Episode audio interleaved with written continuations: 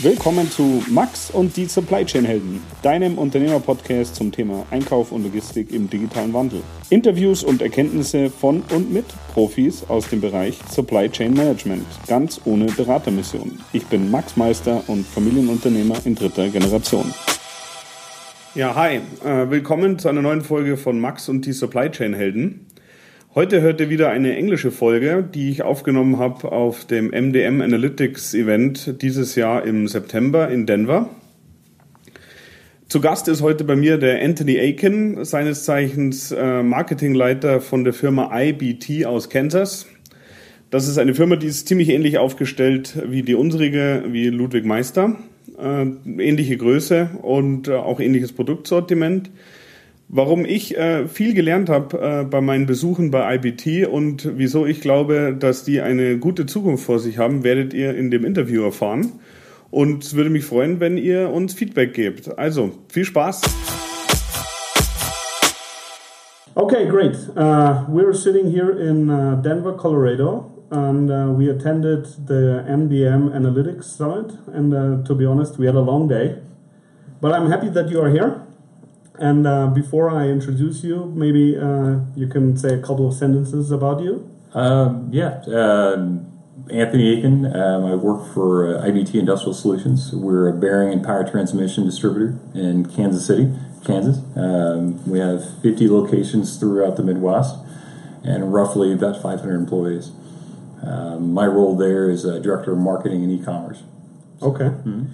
And um, if I understand right, uh, IBT is still a family-owned uh, business. Yep, yep. We're we are celebrating um, our 70th anniversary next year, um, so we're super excited that um, we're in uh, similar to yourself as we're into a third generation as well mm-hmm. of, own, of, ownership and leadership. So we've been uh, similar growth patterns that you've been showing as well.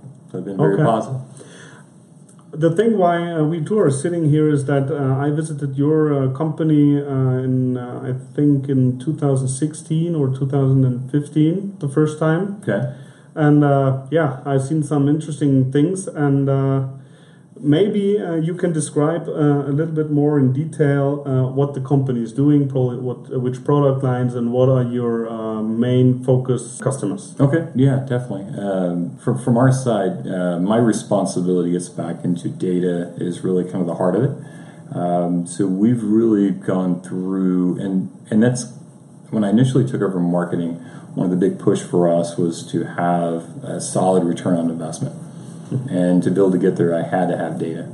Um, so when we started opening up and looking at different parts of the, the business, um, really taking information from our CRM system, taking information in from our online analytic platforms, um, bringing all that different types of information into one place and trying to use that to help us make better decisions.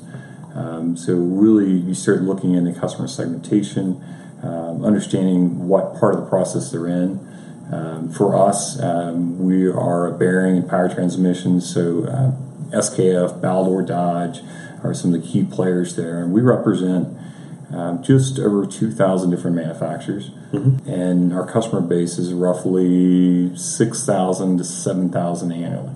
Mm-hmm. Um, so we've got a lot of volume, a lot of diversity. Um, probably the biggest industry for us is that um, probably 60% of our business is in end user into a manufacturing facility. Mm-hmm. Um, As uh, MRO? Yes, MRO, okay. yes, perfect. Okay. Yep, exactly. Um, MRO business. Um, 20% is in a contract orientation, so we're having a supply chain contract there. And then we have another 20% of our business that sits inside of an OEM business. Um, so we're a little, we're almost flipped from what you are.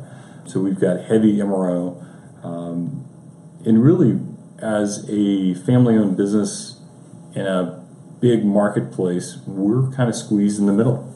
Um, we look at it as we have the Graingers, the motion industries, applied industrial on the one side, which is the big box players. The 800 pound gorilla. Yes, yeah. they, they are. And then on the flip side, you have the smaller local independents. And so we're really positioned in an odd places where people look at IBT as big enough where they should have all the offers, offerings and solution as the 800 pound gorilla. Yeah. If you look at the offers the customers uh, Yeah. today need from you to uh, be successful, uh, what is the general services they expect from a distributor here? Um, we really um, we hone into um, product expertise. Um, really, we felt that we've been trying to reinforce our value proposition.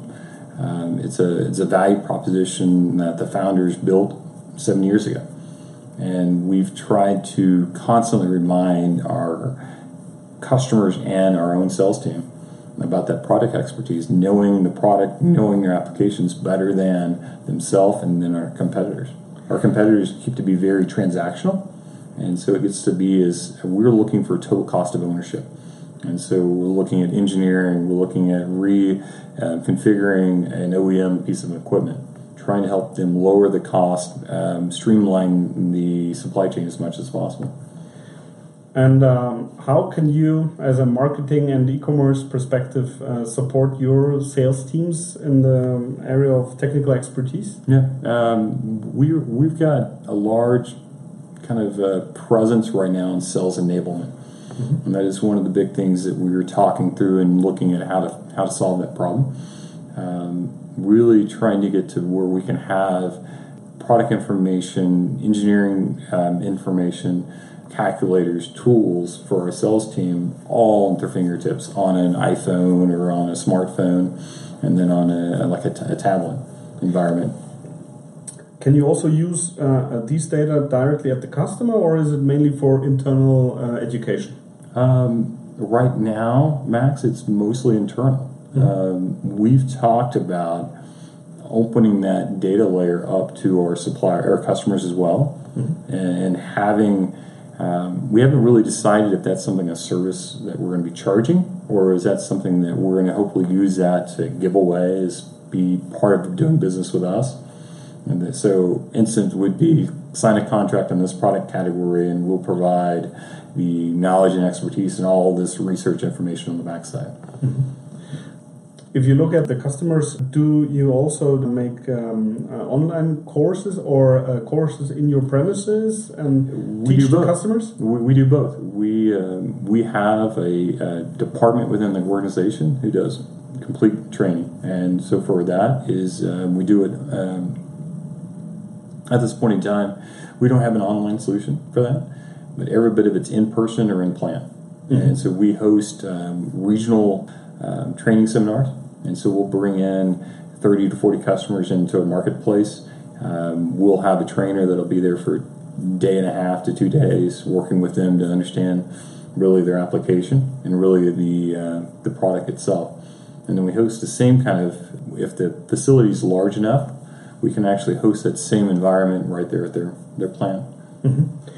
If I remember right, uh, you have a, some kind of a television uh, studio or at least a production studio. Yeah. Can you tell us more about it? Because then we get the loop. Probably this is Yeah. a chance again. No, it's uh, it's really exciting and really interesting. Is that um, we were one of the first uh, video production shops inside of Kansas City to be shooting in HD, NHD means? um, high def. Ah, okay. Yeah. And so we're dating back many, many years ago. But as part of that, um, we initially set up a training department to do all internal training. And so we started doing recording our trainings and sending it out to all of our branch locations um, throughout the mid- Midwest United States. And quickly into that, we started doing production films and doing a lot of internal training documents for customers and our manufacturers. Manufacturers were coming to us and saying, "Hey, we need to redo a, a training program. Can you actually come in and record that for us?" And it, which has led us into shooting for Oprah Winfrey, uh, Martin Marvels, the History Channel, a lot of these big national publications that we're actually doing the shooting when they come into Mid- Midwest. Ah, okay. Very interesting. Yeah, we're we're really we're at a place that we're overhauling that whole piece of business right now, and we've probably three years ago sunsetted that whole department, and with the rise of video and the interest of it, we're actually bringing it back, and so we're going to be doing a lot of, and the major reason is to capture a lot of that knowledge from our existing internal salespeople and, and to use it as a place to capture that knowledge. We're we're like a mini organizations that um, we have a very very rich history and tenure, and so we have people who've been working for the company for 20 plus years. Yeah, And they're coming up to that retirement age, and we've got to figure out a way to try to capture that information. Okay, yeah. So actually, um, the ambulance is passing by, but uh, I think they'll be gone soon. So this is uh, uh, one thing that you will improve in, uh, in future. What, what, what I think, or uh, when you look at the conference the, today and yesterday, there were uh, the focus of video uh, and education with video was a, a, a big focus. So I think for the future, this is a chance to uh, really make a closer connection to the customers. Also, Yes, I think that video is much more personal than reading a piece of paper or reading something online, and so you can actually put a face to that and have some emotional connection back to a video instead of just reading a blank piece or reading a piece of paper. Okay, so maybe I want to be stay in the loop about the information what you're planning here because uh, I think it's interesting. We are doing uh, uh, no uh, webinars until today uh, for our customers, Okay. but I think on the long run maybe it will be interesting uh, because uh, it's easier to, to watch half an hour or 20 minutes than uh, traveling to a plant or to a branch for uh, one day. So uh, this could be a chance. Do you, do you see that translating to your audience of customers? Uh, you mean translating language wise? Well, not not Or- well, not translating, just the um, online training instead of being in person, touching and feeling and, and interacting with the product that's out there. Ah, I think it's it, it has to be personal with persons uh, really doing it, mounting, demounting Yeah. bearings, just showing the technical skills and uh, yeah, uh, because as you said, it's personal. Yeah. And uh, if, if I want the, the, the customers that uh, really take a advantage out of Mm-hmm. it, then probably it has to be personal. One other topic, if you look at all the Internet of Things applications, Yes. do you see any important uh, developments in matter of supply chain management at the moment? I think that I think the whole industry is really excited about Internet of Things and what it means, and I think that we're really at uh, we're at the ground floor. That we have a growing number of our manufacturers are producing and building equipment who have sensors on them, and so you're going to walk into a manufacturing facility, and you're going to have sensors everywhere, and none of them hardly talking, and you have all these different disparate systems. Do you have suppliers where you already are in discussions about trying an approach together? We we have relationships, and, and we've talked as the um, SKFs and um, Sch- Schaeffler and a couple of the other Dodge, um, Rexnord uh, that we've worked with, and actually we implement their programs for. Them. But what we find is that some of these facilities that you're going to have multiple different platforms out there, and trying to centralize all that information, actually be talking to each other. And then there's the big question of who owns that data now. Does the manufacturer who's broadcasting, or does it the customer? And who where does that information reside? Yeah, I think this is the biggest uh, structural problem that uh, you will have uh, certain different islands and uh, nobody is able to really connect it. Yeah. And um, until today, I haven't really seen a good solution. But uh, to be honest, um, I'm not a professional in that area, but I'm interested in. What's up? Reading, watching, and yeah, Well, there's not a common language there yet. yeah, I mean, there, there's every manufacturer has their own program, and there's no common API between them at this point in time or governance to how they're talking. And so, if, if somebody's going to be out there, I mean, there has to be other people thinking the same thing of how do they centralize that, um, because what that leads to for us, I mean, as a as a distributor or as a manufacturer, we can be seeing that firsthand information where a bearing's about to be failing. Yeah. And then it's you're triggering your supply chain. Okay, I need to make sure to have a part ready for them. And uh, you, you don't have to have uh, condition monitoring in a very high sophisticated way. Sometimes it's only the temperature, Mm-hmm. and uh, you, you have a couple of things uh, you, you have to watch the development. If it's getting higher, lower pressure, temperature, and things like this. Uh, I think on the long run, it's uh, interesting for many production facilities. Probably there will be a, a central system, but until today, I haven't. Uh, yeah, I didn't find a good solution. So. Yeah, and I, we've done we've investigated and we've even talked from a perspective that um, trying to find somebody who's out there and developing something. But at this point in time, it's going to be an arms race to who can get it first. Yeah. And um, so we're, we're really intrigued to see the different platforms that are going to be coming out there and how they all talk to each other.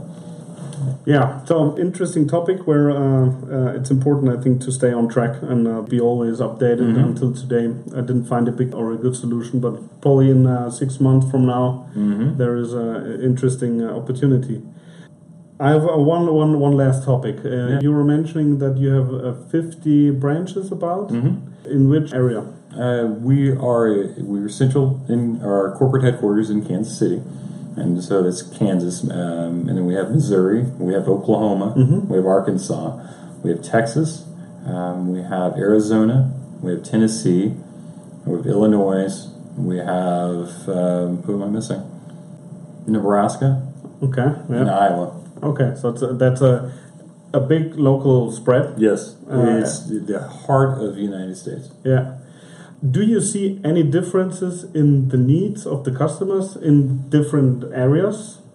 Um, we, I'm not going to say the different needs. Um, what I've seen, and for, for us, is our branches that are highly successful are in smaller to mid sized marketplaces.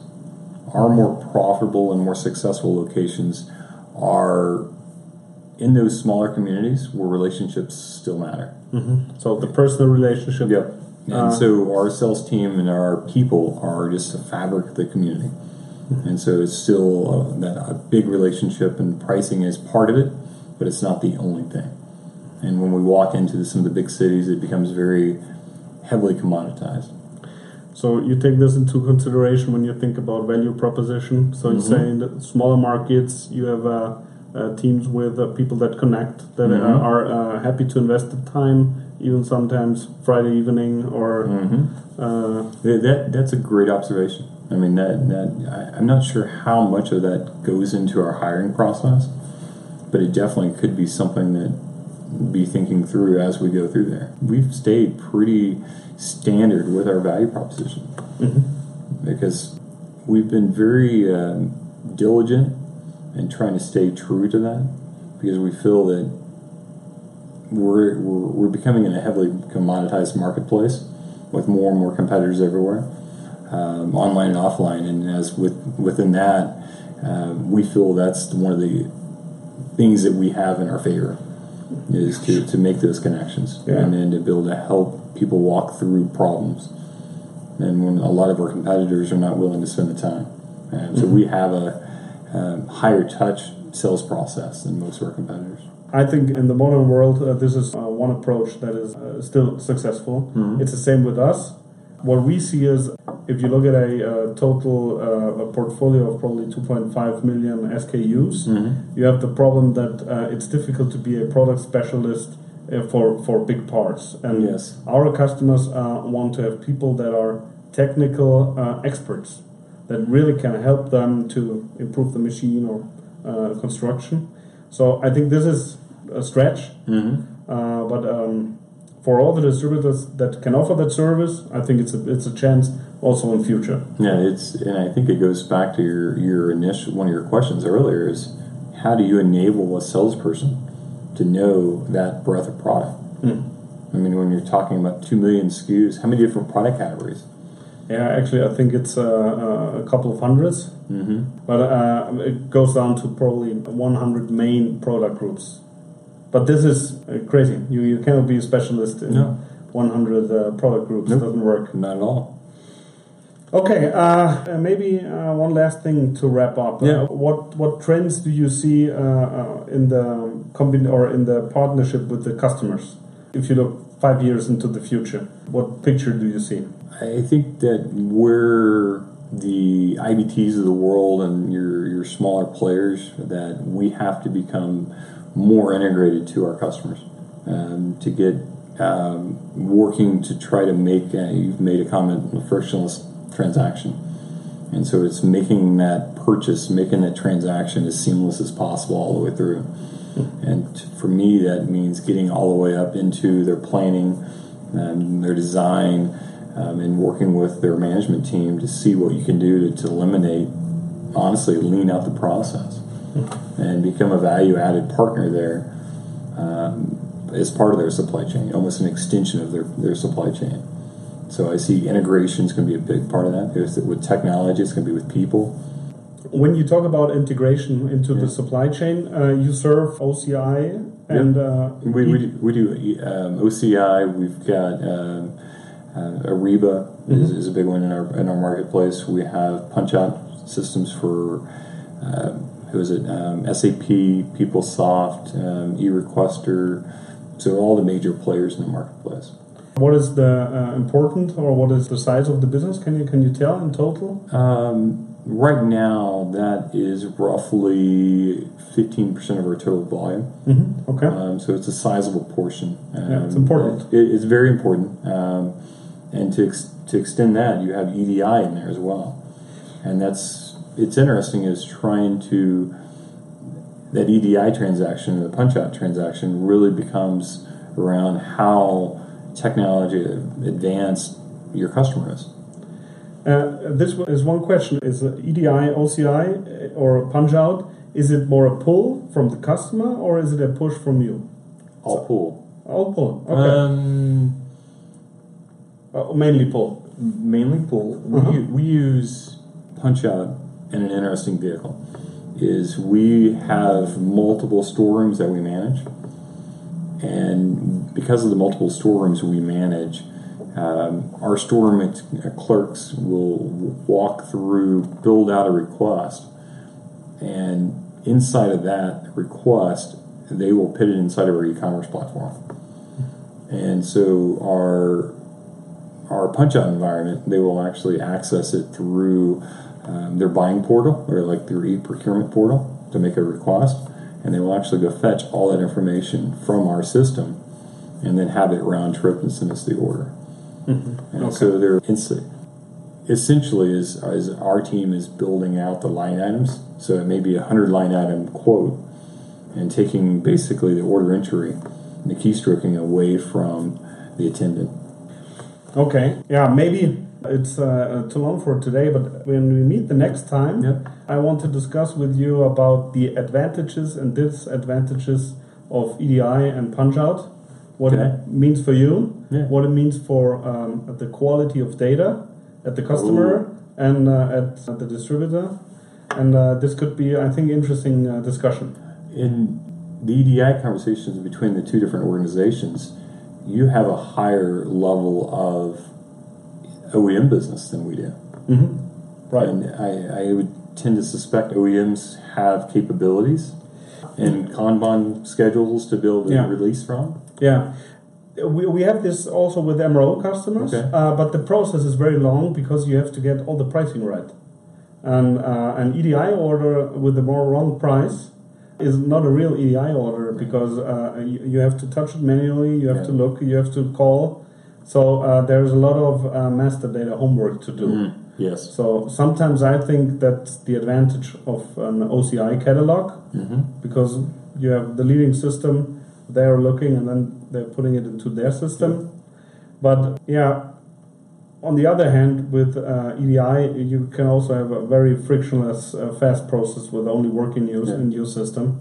But maybe we should uh, keep this for the next conversation. I don't Sounds know where great. where it will happen. So um, maybe your place. Yeah, actually, uh, you're invited, and uh, uh give my greetings to Jeff. I will do. whenever you plan a trip to Europe or uh, Germany, please uh, stop over. We will come see you. Okay, great having you. Thank you for the time and. Um, I think now we can enjoy at least uh, uh, one beer uh, at the bar. Hey, I, I, appreciate the invite enjoyed the conversation as always. Always been very stimulating. So, just a, a, lot of new ideas and thoughts as we sit here and talk through um, what could help lead our business. to accelerate it. So appreciate okay. it. Okay, perfect.